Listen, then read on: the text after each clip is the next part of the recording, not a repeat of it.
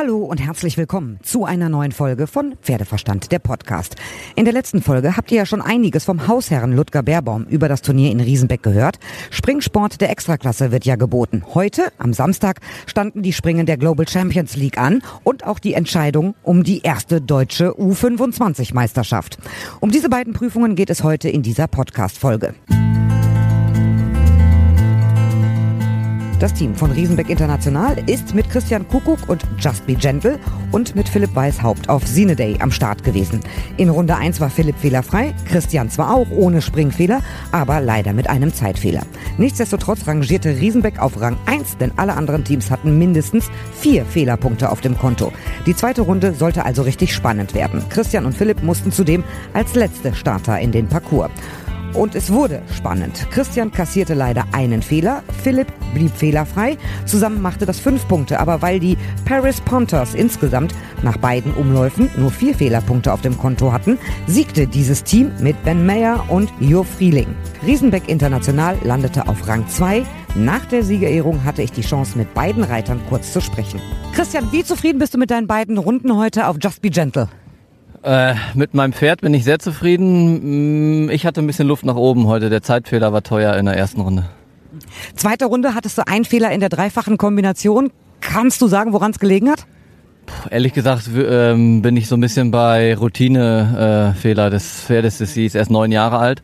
Ich hatte eigentlich ein unglaubliches Gefühl die ganze Runde lang und hätte jetzt so auf dem ersten vom, oder vom ersten Gefühl her nicht viel anders gemacht. Ähm, ich glaube, wenn ich die Dreifache jetzt noch zehnmal anreite, dann passiert das nicht nochmal.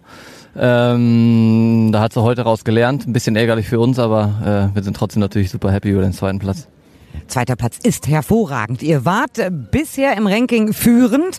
Weißt du, wo ihr jetzt steht? Ja, wir sind immer noch führend. Also wir haben ein bisschen Polster verloren, aber wir waren 30 Punkte vor und äh, müssten jetzt dann noch 25 Punkte vor sein, immerhin. Also das sieht schon noch ganz gut aus.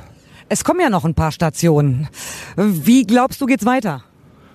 Am, am besten äh, mit Podium äh, und natürlich am liebsten auch nochmal mit einem Sieg irgendwie. Ähm, aber ich glaube, wir können auf jeden Fall total positiv äh, auf die nächsten Etappen blicken. Wir haben ein super Team, wir haben tolle Pferde, ähm, wir, wir haben einfach einen richtig guten Lauf. Äh, ich glaube, wir waren fast jedes Mal auf dem Podium, haben schon fünfmal gewonnen, also wir können uns wirklich nicht beschweren und sind da sehr optimistisch. Ist es für dich schwieriger, hier zu Hause zu reiten oder ähm, ist es einfacher für dich? Nee, einfacher auf jeden Fall. Ähm, weil es einfach äh, schön ist, die, die ganze Familie, die ganzen Freunde um sich zu haben, äh, die Emotionen zu teilen, äh, die man sonst ja auf der ganzen Welt oft dann äh, immer nur im kleineren Kreis hat. Also ist das äh, auf jeden Fall für mich einfacher.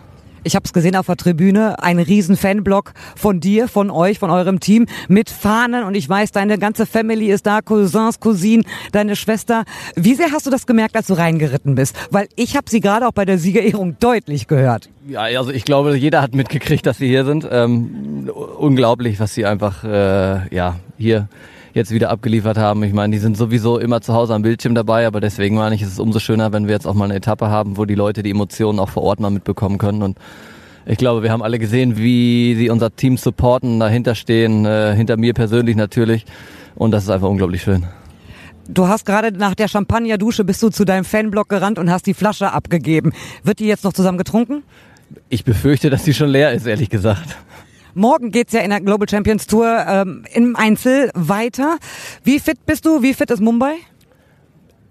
Ich bin fit, Mumbai ist fit, also da in diesem Sinne spricht da nichts gegen, dass das morgen ein guter Tag werden kann.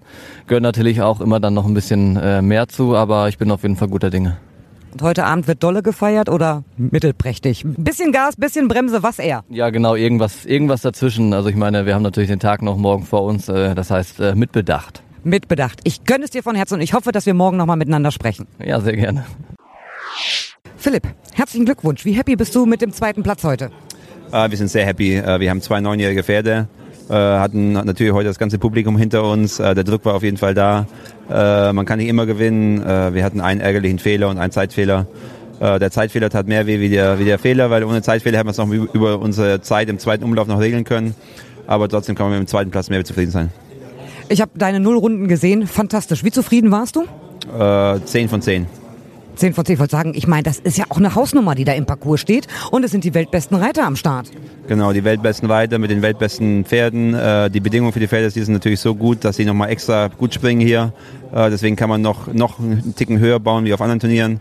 Und die Pferde lieben das hier in Riesenbeck. Und äh, ja, nee, das war toller Sport. Und wie gesagt, wir haben, glaube ich, 16 von den Top 20 der Welt hier. Das hat sonst keine Veranstaltung. Und ja, wir sind mega happy. Sag mir was zu Sine Day. Was sind die Stärken, was sind die Schwächen? Ähm, Schwächen hat er eigentlich als Sportpferd gesehen, als professionelles Sportpferd hat er keine Schwächen. Der ist nicht ganz einfach im Handling, weil er sehr, sehr blutgeprägt ist und, und, und natürlich auch ein paar PS mehr hat wie ein normales äh, Hobbypferd. Äh, von daher muss man mit ihm umgehen können, aber wenn man ihn auf seiner Seite hat, dann hat er keine Schwächen. Und die Qualität von ihm, glaube ich, die spricht für sich. Ähm, viele Pferde sind ja schon angespannt, wenn sie in den Parcours reinkommen, weil sie genau wissen, um was es geht. Ist es bei dem auch so? Der weiß ganz genau, dort, obwohl er erst neun Jahre alt ist, weiß er ganz genau, wie wichtig es, wann wichtig es ist. Äh, in so einem Warm-up oder Einlauf springen, dann springt er noch so ein bisschen normal.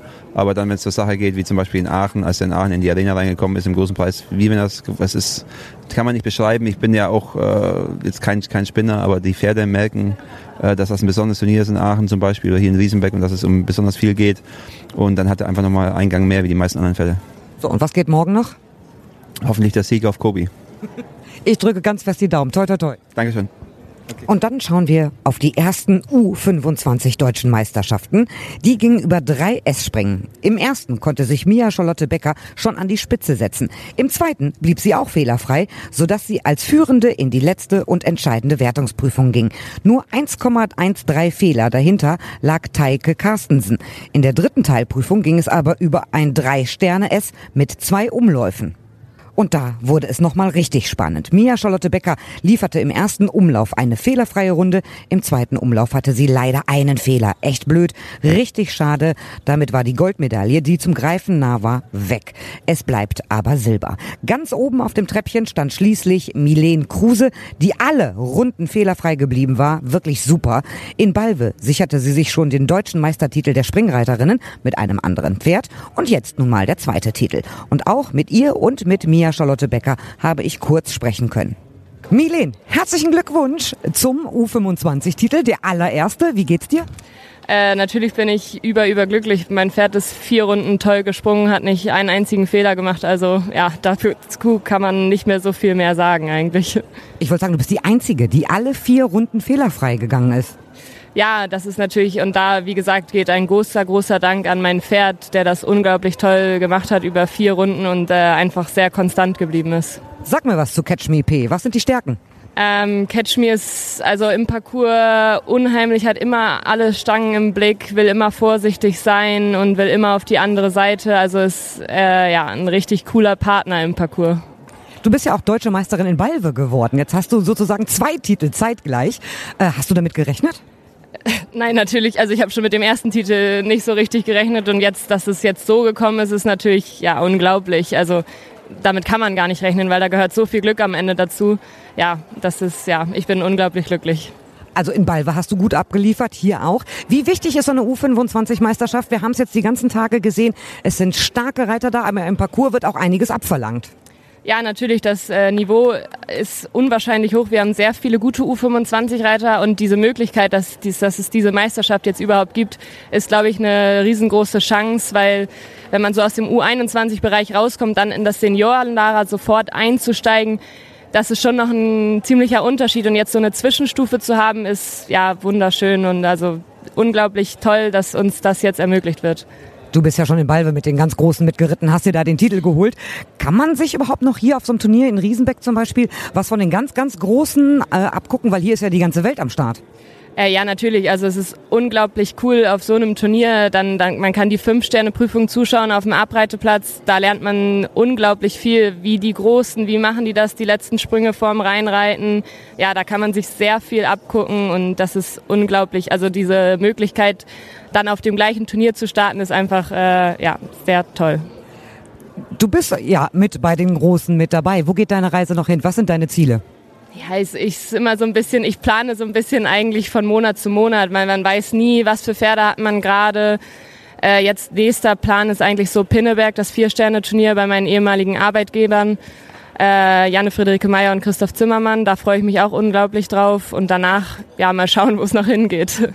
Ich wünsche dir für die Zukunft alles, alles Gute. Herzlichen Glückwunsch und feier heute Abend schön. Das machen wir auf jeden Fall. Vielen Dank. Dankeschön.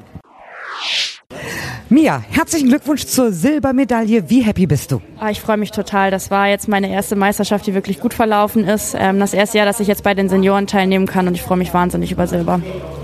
Du bist fantastisch geritten. Natürlich auch in der zweiten Runde heute. Und man hat gemerkt, als die Stange fiel, alle haben gesagt, oh, alle sind wirklich hingegangen, um zu gucken, wie du dir den Titel holst. Wie enttäuscht warst du, als die Stange gefallen ist? Weil so nah kommt man einem Titel ja, glaube ich, so schnell nicht wieder. Oh, in dem Moment habe ich mich schon ein bisschen geärgert. Mir ist das auch direkt, als die Stange gefallen ist, aufgefallen. Ich habe mich dann aber gezwungen, fokussiert zu bleiben, dass ich eben nicht noch einen Abwurf bekomme im Laufe des Parcours. Ähm, aber ehrlich gesagt, ich bin total zufrieden mit Silber und es gibt gar keinen Grund für mich, mich zu ärgern. Nee, weil du bist ja auch spitzenmäßig geritten. Dein Pferd ist super gesprungen. Erzähl mir was über dein Pferd. Also Brüll ist ein total liebes Pferd. Ich habe ihn erst seit ein paar Monaten. Ich habe ihn von Sophie Hinders übernommen und ich hatte, glaube ich, noch nie ein so grundauf liebes und ehrliches Pferd. Ähm, er ist im Umgang total ruhig. Im Parcours ist er schon grell, da lebt er auch so ein bisschen von. Diesen Ehrgeiz muss man ihm auch lassen und da hatte ich am Anfang ein bisschen Probleme. Ähm, aber jetzt haben wir uns zusammengefunden, wir vertrauen uns und haben einfach total viel Spaß in den Parcours. Christian Kuckuck ist dein Trainer. Ähm, jetzt habe ich aber auch gesehen, gerade im ersten Umlauf habe ich deinen Papa gesehen, unseren Bundestrainer.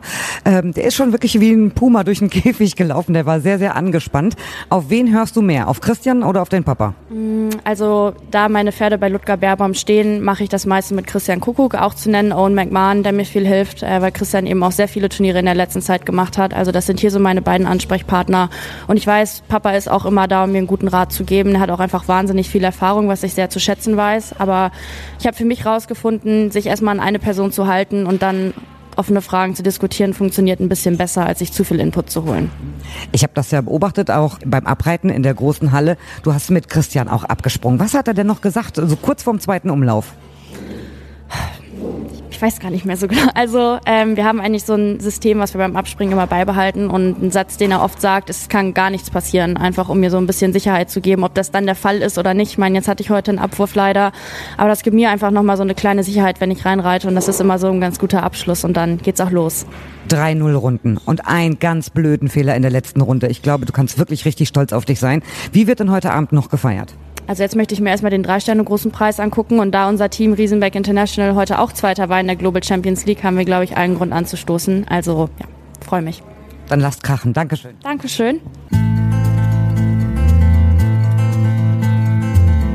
Und das war's heute von mir. Morgen folgt in Riesenbeck ja noch das Springen der Global Champions Tour.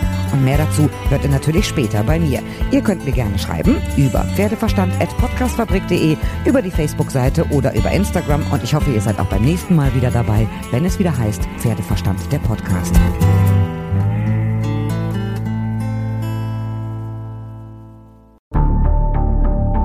Wie lange kann ein Mörder sein dunkles Geheimnis bewahren? Wann bekommen die Angehörigen Gewissheit und die Opfer Gerechtigkeit?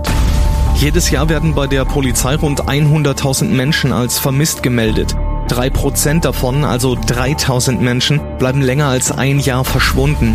Einige werden nie wieder gesehen. Seit gut drei Jahren arbeitet die Polizei in NRW mit sogenannten Cold Case Units. Das sind Abteilungen, die wirklich nur damit beschäftigt sind, Mordfälle zu bearbeiten, die teilweise seit Jahrzehnten ungeklärt sind. Ich bin Mike Mattis, Radioredakteur und News Anchor und ich spreche mit Ermittlern über diese Fälle. In meinem Podcast Licht ins Dunkel, Cold Cases und ungeklärte Vermisstenfälle von hier beleuchten wir gemeinsam mit Profilern, Staatsanwälten und Mordermittlern Cold Cases und ungeklärte Vermisstenfälle aus ganz Deutschland. Immer in der Hoffnung, dass Angehörige endlich Gewissheit und die Opfer Gerechtigkeit bekommen. Licht ins Dunkel. Cold Cases und ungeklärte Vermisstenfälle von hier. Eine Produktion von Mike Mattis und der Podcastfabrik.